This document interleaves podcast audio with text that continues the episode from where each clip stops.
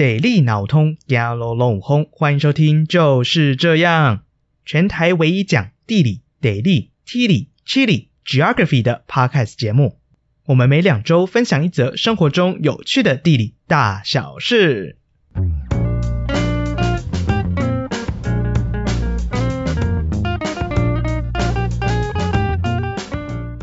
Hello，大家安安呐、啊，我是右边。今天呢，会来继续跟大家介绍《跟着大卫哈维读资本论》这本书。不过啊，在继续介绍这本书的内容之前，我们要先来回应一下趴友给我们的留言。这是一个在 YouTube 上面的留言。那这边顺便跟大家打个广告，我们在 YouTube 上面也有一个频道，只要搜寻 GEO 是这样，就是这样，就能找到喽。好的，那这个留言是一位叫做阿柔的趴友他所写下来的。他说啊，看完科系第一个就填彰师地理系，也太刚好滑到这个了。地理系会是一个很夯的科系吗？原本想考台师，但数 A 我真的无法。哎呦，看来这是一位高三正在选择大学志愿的趴友呢。那么关于地理系会是很夯的科系吗？这个问题啊，右边我个人认为。应该怎么算都是偏冷门的科系吧。毕竟啊，全台的地理系也就只有台大、台师大、文化大学、彰师大、高师大五间。如果你说它是一个很热门的科系，那应该有很多的学校会想要抢着办地理系吧。不过啊，地理这门科目本身在台湾就是很冷门的学科。你可以想想看，在网络上面。有好多人在做历史相关的介绍，有很多经济、哲学、社会学、生物、理化、地球科学的介绍。诶，但是地理方面的自媒体却非常的少见，对吧？OK，那这也是我们创立就是这样 Podcast 的其中一个原因。我们希望啊，可以让大家有更多的管道可以接触地理这个领域，也希望把地理的知识用比较平易近人的方式传达给各位。好的。不过提到地理系啊，可能这边要特别提醒一下阿柔这位趴友，就是啊，每个学校地理系都有它各自的风格。比方说台大可能比较着重在自然地理、地理应用等偏理工方面的学科。台师大我之前就读的经验来说，也是自然地理、空间测量以及地理资讯系统这些学科的资源比较多。这也是为什么这几年来台师大地理系在筛选科目的时候，有数学啊，跟自然等科目。人文地理方面啊，则是会比较偏向区域规划以及思想层面。区域规划上面，就比如说土地法规啊、都市发展以及选定一个基地去研究和规划发展的规划课程。思想层面啊，就是会有地理思想，介绍结构主义、后现代主义、女性主义这些思想在地理学上的研究。我个人在就读方面来说，我觉得人文地理方面的这些学科都是非常开拓视野的一些课程。那么高师大的话，我个人是听说比较偏向在南台湾的研究，不论是民族风俗、自然景观的考察，这些都会是以南台湾，就是台南啊、高雄、屏东、台东之类的为主。那么这边我要跟这位趴友说声不好意思，就是关于彰师大跟文化大学的部分。我个人的人脉就比较少一点，比较没有接触到这两间学校，所以我个人也比较不清楚他们的教学方向。那我这边就建议这位趴友可以去跟你们的地理老师询问一下关于这两间学校的风格，然后好好的考量看看是否跟你的兴趣相符合哦。好的，那回应完留言，我们该回到今天的主题啦。所以各位。让我们瞧一个舒服的姿势，拿好你手上的饮料。我们今天一起来认识《跟着大卫哈维读资本论》这本书吧。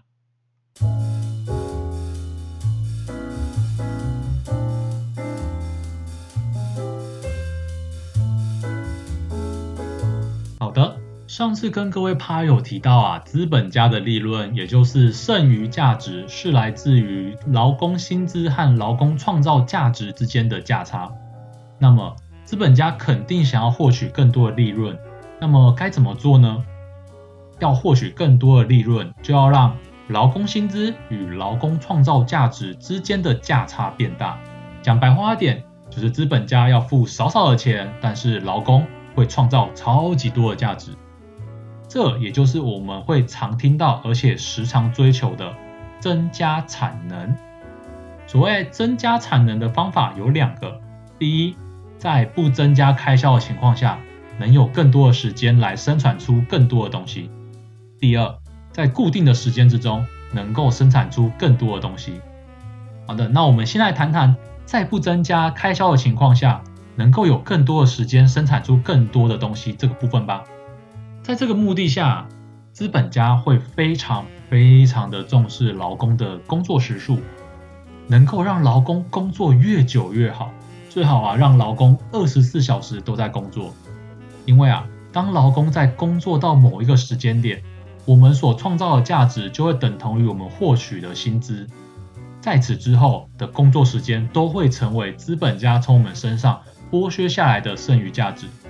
我打个比方，假设我们今天工作八小时，能够创造跟我所领的薪资相同价值的产品，那么如果资本家让我工作了十二个小时，就会有四个小时是超出我薪资的部分，就会是资本家所剥削出来的剩余价值。所以喽。能够花一样的钱，但获得更多的工作时数，就能够获得更多的剩余价值，这就会演变成我们最常见的加班。那相信各位趴友一定都有加班的经历吧？右边我自己啊，或者是我身边刚出社会的朋友们，对于加班这种东西哈，真的是都习以为常了啦。工作时数明明是一天八小时，但常常工作到十二个小时，然后有时候也没有周休二日。右边我自己的经验呐、啊，就是曾经将近一个月的时间我都没有休假，每天都在上班。当时的我就觉得，肯定是我能力不足，效率太慢了，所以才会事情做不完，才会每天加班。但是后来我工作三年了，我还是常常在加班。那我就开始怀疑，到底加班跟我的能力效率真的有关联吗？于是，在读了这本书之后，我才知道说，哦，原来加班这么常见，也有一部分的原因是因为资本家想要获取剩余价值啊。好的，那除了延长工作时间来获取更多的工作时数，资本家还能怎么去获取到更好的剩余价值呢？还有一个办法，资本家啊，他会透过减少休息时间来获得更多的工作时数。毕竟呢、我们是人，会需要吃饭，会需要上厕所，需要喝水，需要休息。但是啊，对于资本家而言，我们在吃饭、在上厕所、在休息的时候，就是没有在工作的冗员。所以啊，如果减少人吃饭的时间，减少上厕所的时间，诶，那就有更多的时间我们是在工作。对于资本家而言，就有更多的时间可以转换成剩余价值。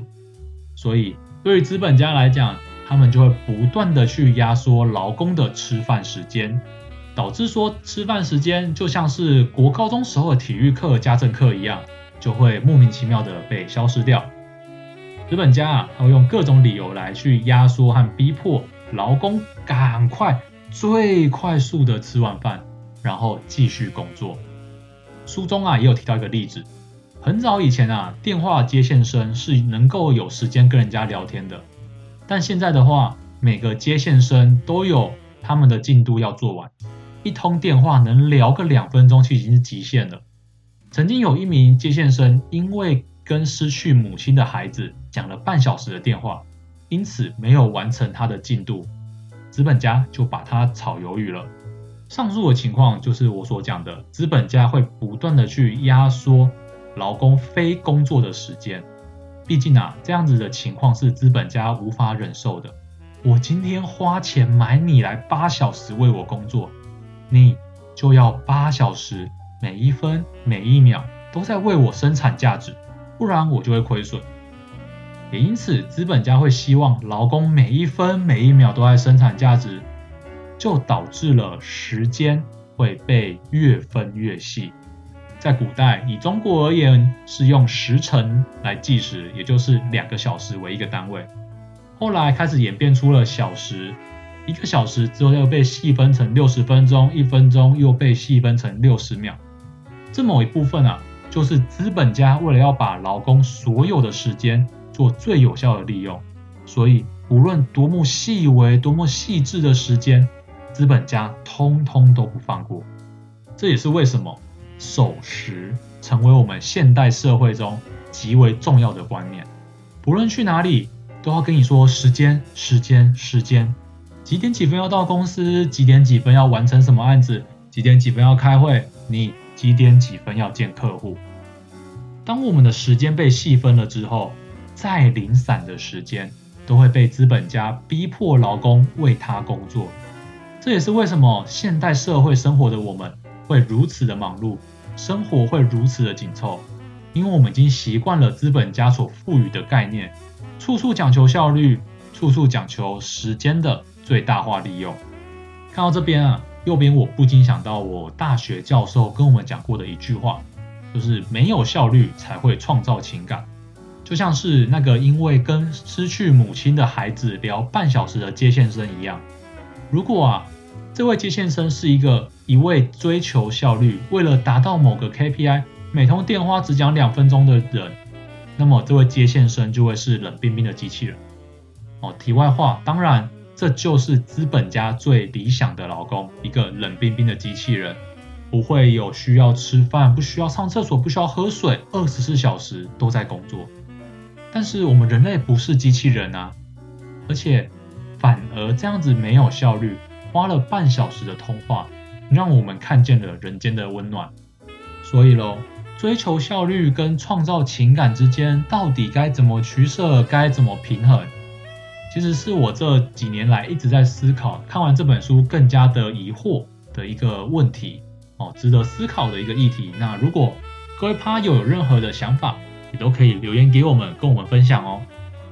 那再来谈谈另外一个增加产能的方法，也就是固定时间之中能够生产出更多的东西。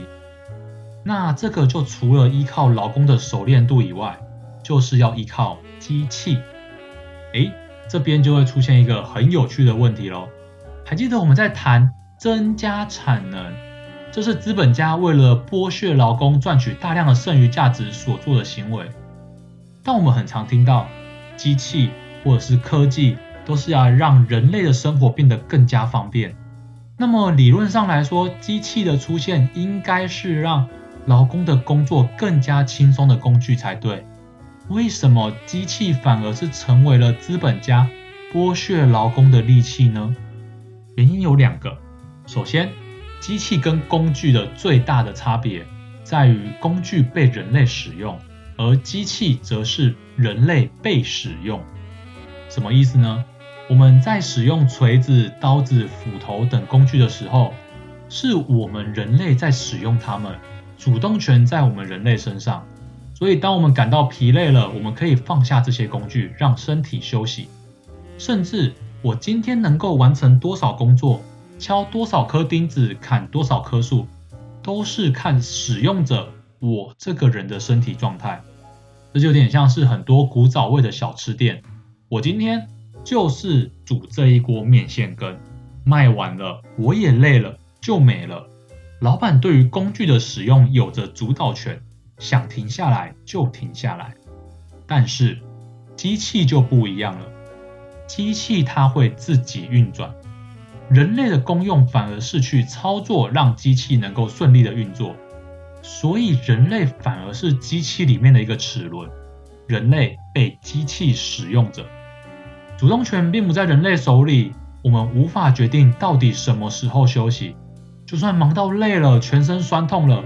甚至身体开始受伤了，机器没有停下来，你就必须要继续工作。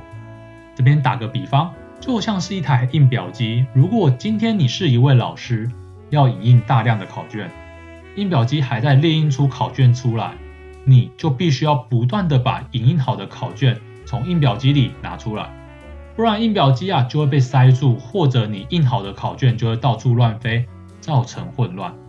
所以，当印表机还在影印，你就必须要一直去把印好的考卷拿出来整理。印表机没停，你就不能停下来。今天你累了、饿了、渴了，都不能休息。因为机器不会累，机器不会饿，机器不会渴，所以它不休息，你就不能休息。那么机器不会累，不会饿，不会渴，这对于资本家而言真的是一大福音。他们肯定会希望机器能够不断的运转下去，最好啊，二十四小时都在运转，二十小时都能够有所产出。资本家啊，他之所以会有这样的渴望，是因为。机器有着有形损耗以及无形损耗。有形损耗啊，就是机器用久了总是会有一些地方坏掉，有地方坏掉，这个机器本身的价值就会降低。无形损耗则是这个机器在市场上的价值会越来越低。可能我今天买进这个机器，它是值两百万，明年因为技术进步，我的竞争者们买这台机器就只要花一百万就能买到。那么这样机器生产出来的商品，它的价值也会降低。那么我的机器就等于是失去了一半的价值。也就是说，这个机器会随着时间逐渐的贬值。所以喽，资本家势必要在它还有相对应的价值的时候，尽力的使用它。好的，综合上述，资本家他必须要在有形损耗和无形损耗的压力下。想尽可能的赚更多的钱，所以会疯狂的使用机器。然而，机器又不会让劳工可以依照自己的身体状态休息，于是劳工工作的空档就消失了，导致原本可以来减少劳工工作时间的机器，变成是增加劳工的工作时间。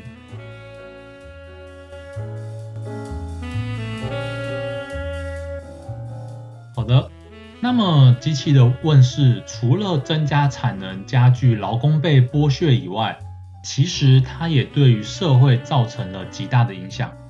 因为机器的出现，很多原本要依靠劳工的工作都能被机器取代，因此劳工的价值就下降了，造成个人收入的减少。那么当一个家庭的收入减少了，那该怎么办？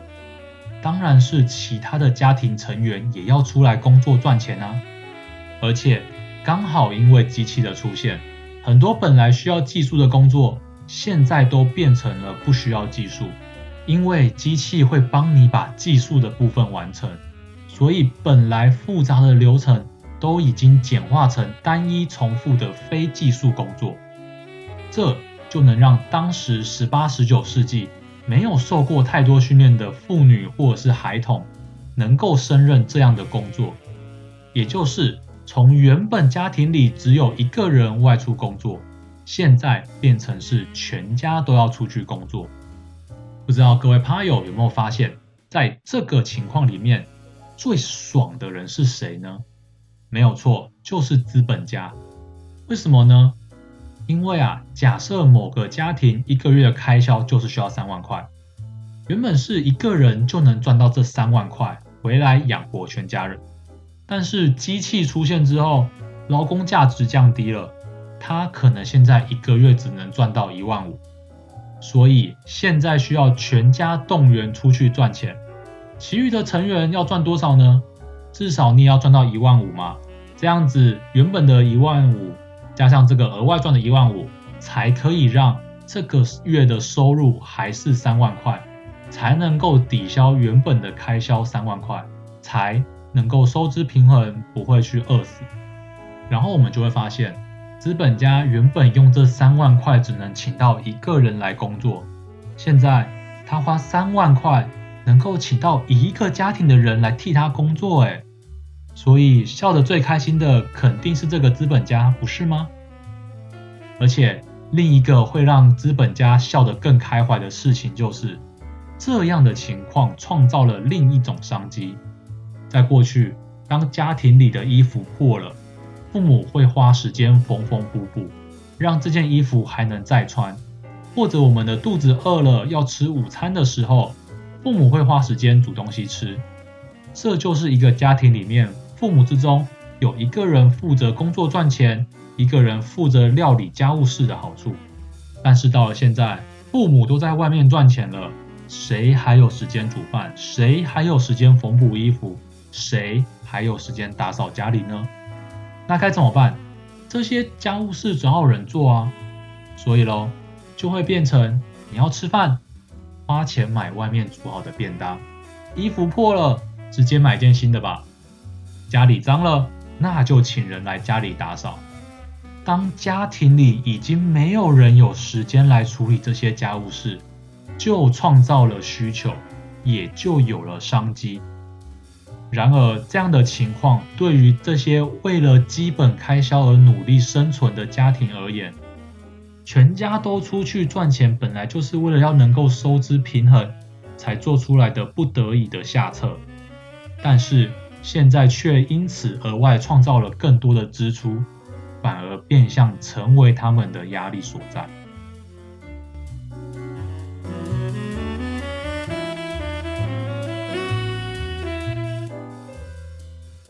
虽然啊，前面讲了很多资本家剥削劳工的说辞，但并不是要说哇，资本家都是坏人什么的。其实啊，资本家很多也是有着因为资本主义而逼不得已的苦衷。现在啊，资本主义的世界，大家都追求进步，所以我们每年都在看经济成长，只要经济成长低于一，就开始紧张。如果出现负成长，就觉得政府做得很烂，经济好差，世界要末日了。这样的心态啊，充分显现出我们现代人不断追求进步、不断的竞争的一种思维。当然，在这样不断竞争、追求进步，也让许多崭新的科技和技术问世。但这样的竞争思维下，就是如果今天大家都在竞争、都在进步，但你不进步。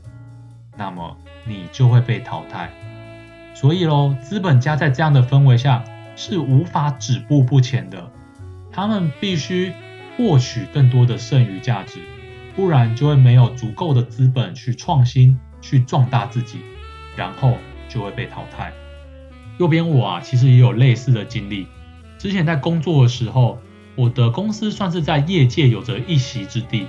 也因为做了好几年了，也有一定的稳定客群。以当时的我的想法而言，大概就觉得哇，那现在很好啊，我们就继续依照这样的模式做重复的东西做下去就好了吧。但我老板就不这么想，我老板啊，每年都会有新的方向要我们去做，会开始试着跨足不同的领域，或者让我们的产品。看起来更加的有价值之类的尝试，当然喽，也因为这样子的不断创新，我们就会因此忙到翻过去。不过啊，也不止我们这些底下的人忙翻，我老板呢也是加班加到疯掉的那一种。之前呢，我看过中研院的一篇研究，他就说在亚洲国家加班加最凶的其实是中小企业的高阶主管乃至于老板们。所以该怎么说呢？这些老板们为了获取剩余价值，已经渴望到连自己都一起剥削的概念吧。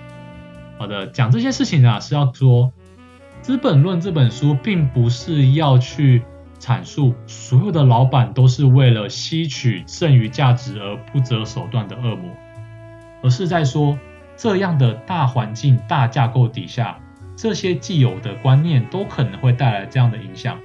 那我们当然也知道，很多老板会给予很好的福利，或者是让劳工有成就感，在工作之中能够获取快乐。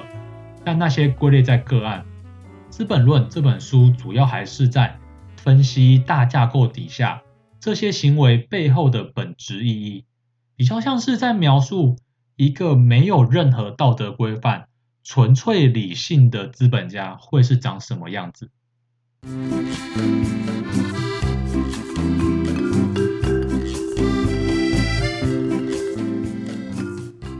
好啦，呼，来做个小结吧。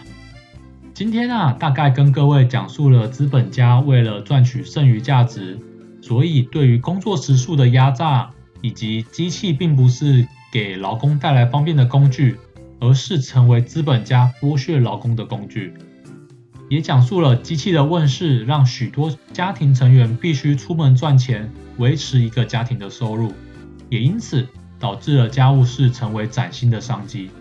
最后也谈到了资本家其实他自己也有不得已的苦衷，在这样的资本主义的环境里，不竞争，不赚取剩余价值，不去进步，就等着被淘汰。所以许多资本家也是在各方压力下的受害者。好的，经过了两集的内容，有大致把跟着大卫哈维读资本论这本书的一些重要概念介绍一下，希望这些介绍能够对于各位有所帮助。我自己会特别想要来讲这本书，主要是因为我从中获得了许多的启发，尤其是在工作之后，其实许多的工作经验你都能够套用进去到这本书的概念之中。相信我刚刚在分享这本书的内容时，已经有讲到很多我个人的经验，所以我在看的时候就特别的有共鸣。然而，我也必须要老实的说，这本书啊，它其实并不好阅读。以我自己而言，每个章节我都要阅读三个小时才能比较看得懂他在说什么。虽然如此，但我还是希望这些发人深省的概念。不要因为这样子比较艰涩的文字，就导致了它的无法传播。所以就想说，试着把这些艰涩的文字转换成比较日常的用语来跟大家分享。而且我也发现说，诶，网络上好像没有太多能够这样简单介绍这本书重要概念和内容的管道。可能在台湾对于共产主义、马克思都还是有一些排斥跟一些不理解。所以啊，也希望透过这次的 podcast，让如果对于马克思有所好奇的趴友，能够有一个管道入门。也希望有更多的趴友听完之后，对于这本书有更多的兴趣，进而去阅读，然后对于我们这一个资本主义的世界，对于我们现在的工作环境有所觉察，然后去思考，去提出解决的办法。所以讲了这么多。还是希望大家有兴趣的话，就真的可以去买买看这一本《跟着大卫哈维读资本论》来阅读。毕竟啊，我因为能力还有时间的关系，讲述的内容真的会是这本书里面的冰山一角。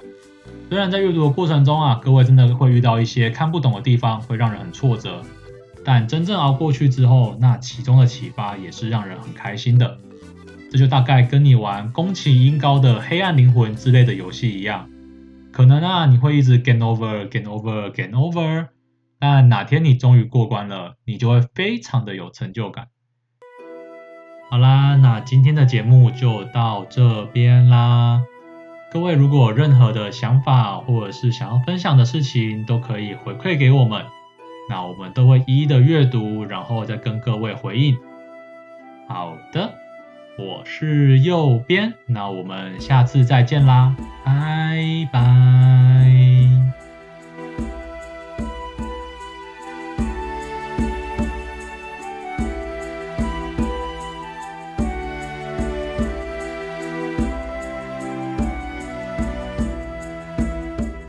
各位趴友，欢迎点下方的链接到我们的 Medium 部落格。看更多的图文说明，另外也欢迎追踪订阅我们的 Instagram，就是这样 Official，和我们分享你观察到生活中的地理大小事。